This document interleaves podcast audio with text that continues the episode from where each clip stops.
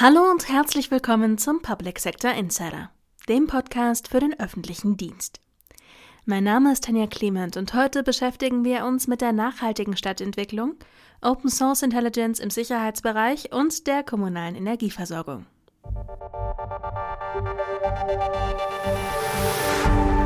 Robotik und insbesondere die künstliche Intelligenz können bereits jetzt viele repetitive Aufgaben in der Wirtschaft übernehmen. Einige Berufe sind von einer zukünftigen Automatisierung besonders betroffen, allen voran Schlachterinnen und Schlachter sowie Kassiererinnen und Kassierer. Die Chancen der KI werden in der öffentlichen Debatte bereits breit diskutiert. Aber wo liegen die Hürden? Ein Kommentar von Paul Schubert über die ethischen und inhaltlichen Grenzen von KI am Beispiel von Open Source Intelligence, kurz OSINT, im Sicherheitsbereich. Wenn im 21. Jahrhundert eines Massen verfügbar ist, sind es Daten. Die Frage lautet mittlerweile nicht mehr, wie man an Daten gelangt, sondern wie man sie komprimieren und interpretieren kann. Insbesondere die Strafverfolgung steht vor diesem komplexen Problem. Hinweise und Indizien können Polizei und Co. heute durch eigene Recherche und Zivilgesellschaft vergleichsweise leicht erlangen. Aber sie zu strafrechtlich relevanten Beweisen zu formen, steht auf einem anderen Blatt Papier. Zu den noch unterschätzten Ermittlungsmethoden der deutschen Polizei zählt OSINT. Unter OSINT versteht man die Ermittlung und Auswertung von Inhalten aus offenen Quellen im Internet, der Open Source Intelligence. Ähnlich wie in der Wissenschaft wird dabei nicht grundlos recherchiert, sondern mittels gut durchdachter Fragestellungen gearbeitet. Aufgrund der Masse an öffentlich verfügbaren Informationen muss die anfragende Stelle OSINT-Analystinnen und Analysten klar definieren, was recherchiert werden soll. Bei den Ermittlungen können optional technische Tools genutzt werden, die Ermittlerinnen und Ermittler dabei helfen, relevante Informationen schneller zusammen und in Verbindung zu setzen. Viele dieser Softwarelösungen arbeiten mit künstlicher Intelligenz und bringen in einigen Bereichen den Ermittelnden einen Mehrwert. Doch in Deutschland ergeben sich im Einsatz dieser Tools zwei grundsätzliche Probleme. Automatisierte OSINT-Methoden können erhebliche Grundrechtseingriffe nach sich ziehen. In der öffentlichen Debatte ist ein oft zitiertes Beispiel die KI-basierte Gesichtserkennungssoftware.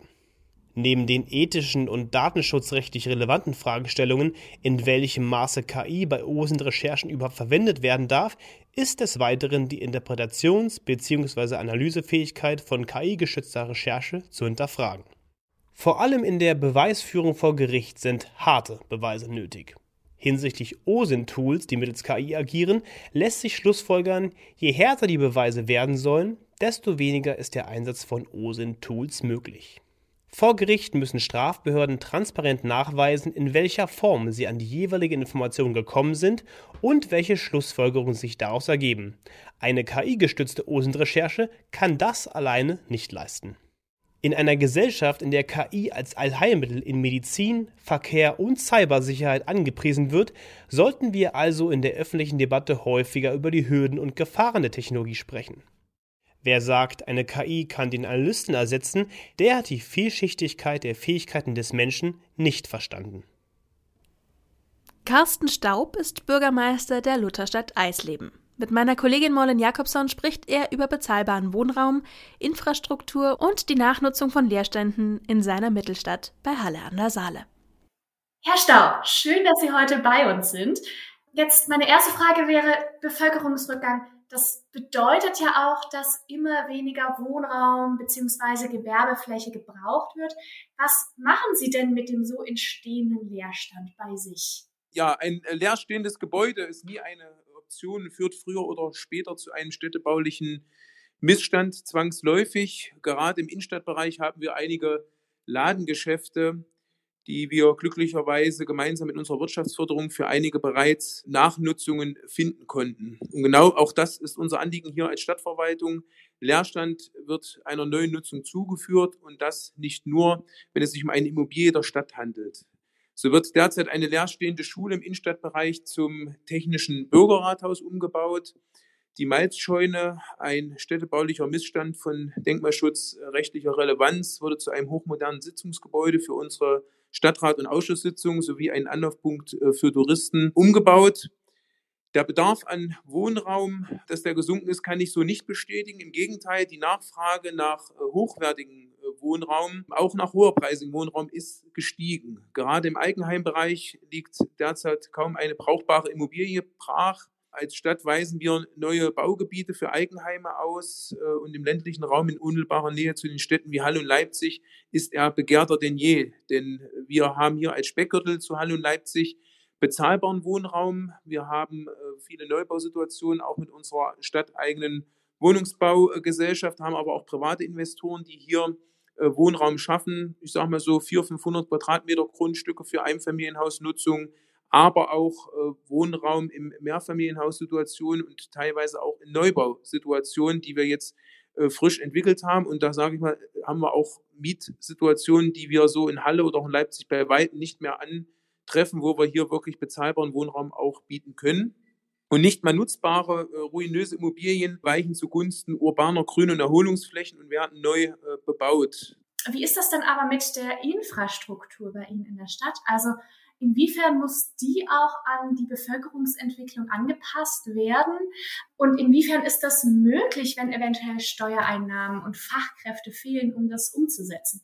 Wie gehen Sie in Eisleben damit um? Wir haben natürlich da Anstrengungen zu unternehmen, da gebe ich Ihnen völlig recht. Wir müssen auf die individuellen Bedürfnisse der Bevölkerung äh, eingehen. Wir haben die glückliche Situation, dass wir seit äh, Ende letzten Jahres an das äh, regionale S-Bahn-Netz mit der S7 direkt aus Halle kommt hier angeschlossen sind. Kurze Wege den Bürgerinnen und Bürgern ermöglichen. Wir haben ja doch auch äh, viele Einwohner, die sich beruflich im Pendelverkehr befinden, aber die hier die Möglichkeit haben, mit dem Fahrrad, mit dem Auto zu unserem wunderschönen Bahnhof zu gelangen, dort auf Bus und Bahn umzusteigen.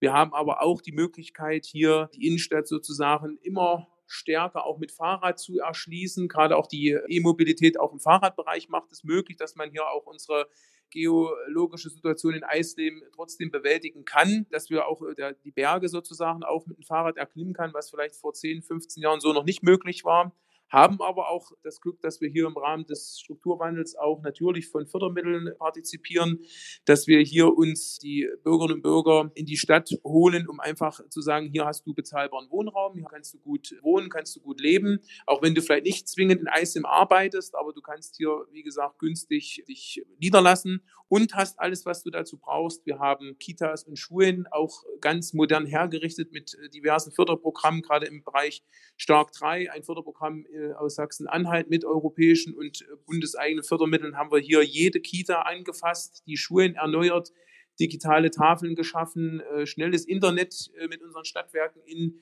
die Straße gebracht, an die Leute gebracht bis ins Haus hinein. Und das sind äh, Punkte, die, äh, ich sage mal, den Leuten auch ermöglicht, zum Beispiel auch im Homeoffice äh, tätig zu werden, vielleicht nicht zwingend überall persönlich hinfahren zu müssen. Und somit ist man natürlich auch hier attraktiv als erweiterter Speckgürtel zu Halle Leipzig, äh, dass man hier gut wohnen kann. Also ganz viele positive Aspekte, die Sie eigentlich bei sich lokal vorfinden. Was würden Sie sich denn noch wünschen von der Landes- oder auch Bundesregierung, um weiterhin Herausforderungen so angehen zu können, wie Sie es in der Vergangenheit gemacht haben, beziehungsweise auch all das, was Sie schon umsetzen konnten, was Eisleben so äh, attraktiv macht, um das auch nach außen tragen zu können?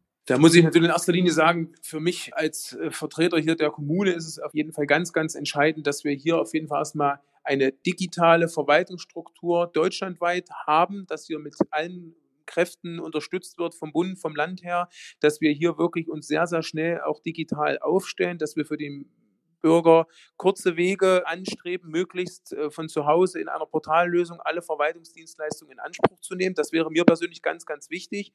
Und das muss halt auch vom Bund und Land äh, übergreifend geschehen. Hier darf es keinen Kompetenzgerangel geben. Des Weiteren natürlich das Thema finanzielle Mindestausstattung der Kommunen. Also die Kommunen müssen neben ihren Pflichtaufgaben auch eine Möglichkeit haben, gestalterisch äh, tätig zu werden.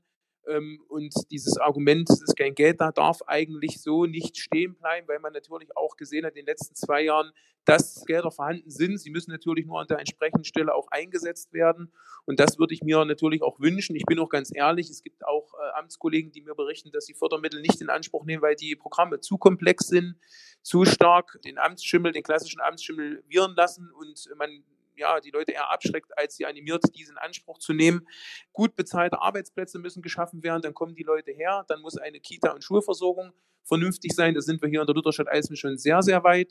Und dann kommt das Thema der Erholungscharakter, das Thema Kultur. Und das muss natürlich auch vom Bund und Land ganz stark mit unterstützt werden. Es muss hier eine gerechte Verteilung äh, auch erfolgen. Und man darf halt den Fokus, und das liegt mir besonders am Herzen, nicht nur auf die Region, die schon eine gewisse Stärke vorweisen, sondern gerade auch hier im ländlichen Bereich in den, äh, ja, ich sag mal, alten Bundesländern auch nicht immer den Vorzug geben, was zum Beispiel auch die Wahl von Standorten für bundes- oder landeseigene Behörden betrifft. Ja, uns fehlt zum Beispiel in der Lutherstadt Und auch im Landkreis einfach auch eine Fachhochschule, auch eine Behörde, die auch Arbeitnehmer mit sich bringt, die auch eine gewisse Finanzkraft mit sich bringt. Das fehlt uns einfach und da würde ich mir einfach wünschen vom Bund und Land, dass man hier den Fokus stärker äh, in die neuen Länder lenkt. Aber wir haben auch als Lutherstadt Eisleben uns auf die Fahne geschrieben, uns da äh, natürlich auch selbst zu helfen. So bin ich vor zwei Jahren als Bürgermeister auch angetreten. Wir sind zum Beispiel dabei, hier ein Maker Lab einzurichten, ein Ort für innovative, für junge Köpfe, die sozusagen hier Räumlichkeiten finden, bis hin zu Möglichkeiten 3D-Drucker, schnelles Internet, ihre kreativen Ideen auszuleben, also so ein Coworking Space, weil wir halt gerade hier diese Fachhochschule oder Universitätscharakter, wie wir es in Halle oder Leipzig haben, äh, hier nicht kennen. Und das ist einfach das, wo wir sagen, wir wollen uns hier selbst helfen. Vielleicht kommt irgendwann mal eine innovative Idee, ein Patent aus der Lutherstadt Eisleben und hat hier seine Wurzeln gehabt. Das wäre natürlich so mein Wunsch. Und da muss ich sagen, da hoffe ich auf die Landtags- und Bundestagsabgeordneten, dass die hier auch mit unterstützen, die Entscheidung treffen und wirklich auch mal das hören, was der Bürger tatsächlich braucht, was er tatsächlich begehrt. Vielen Dank für Ihre Zeit und noch einen schönen Tag. Ja, vielen Dank, sehr gern. Einen schönen Tag für Sie. Für den kommenden Winter müssen sich Haushalte und Kommunen auf besondere Umstände gefasst machen. Hohe Preise und knappe Gasreserven werfen schon jetzt ihre Schatten voraus. Wie funktioniert die Energieversorgung durch die kalte Jahreszeit? Meine Kollegin Dorothee Frank hat das genauer recherchiert und Marlon, du fasst die Ergebnisse hier für uns zusammen. Sollte der Winter lang und kalt werden, steht es schlecht um die deutschen Gasreserven. Norwegen und die USA können schließlich nicht für ganz Europa einspringen. Dementsprechend ist nicht nur der Bürger, sondern auch der Staat gefordert, Energie einzusparen. Das größte Potenzial besitzen hier die Kommunen. So rief auch der Rhein-Sieg-Kreis seine Kommunen dazu auf, Energie sparen, damit es für alle reicht. Als entsprechende Maßnahmen des Rhein-Sieg-Kreises und seiner Städte und Gemeinden zählt der Landkreis unter anderem auf Ausschaltung der Straßenbeleuchtung, wo immer möglich, von 23 bis 6 Uhr. Die Formulierung wo immer möglich führte allerdings dazu, dass es bisher fast nirgendwo möglich war. Womit haben die Kommunen das denn begründet? Die Liste der Gründe, welche die Kommunen vorbringen, ist lang.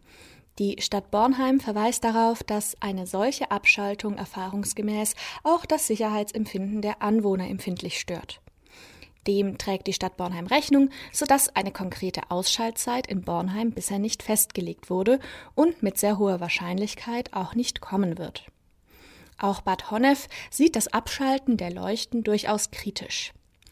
Dunkelheit bereitet vielen Menschen Unbehagen, deshalb steht die Stadt Bad Honnef bereits seit mehreren Wochen im intensiven Austausch mit den Fachberatern des Ordnungsamtes und der Polizei, um die Auswirkungen auf das subjektive Sicherheitsempfinden und die objektive Sicherheit zu prüfen. Das Abschalten der Straßenbeleuchtung in kompletten Straßenzügen sei aber nicht geplant. Die Gemeinde Alfter befürchtet zudem, ob die Stadt juristisch belangt werden könnte.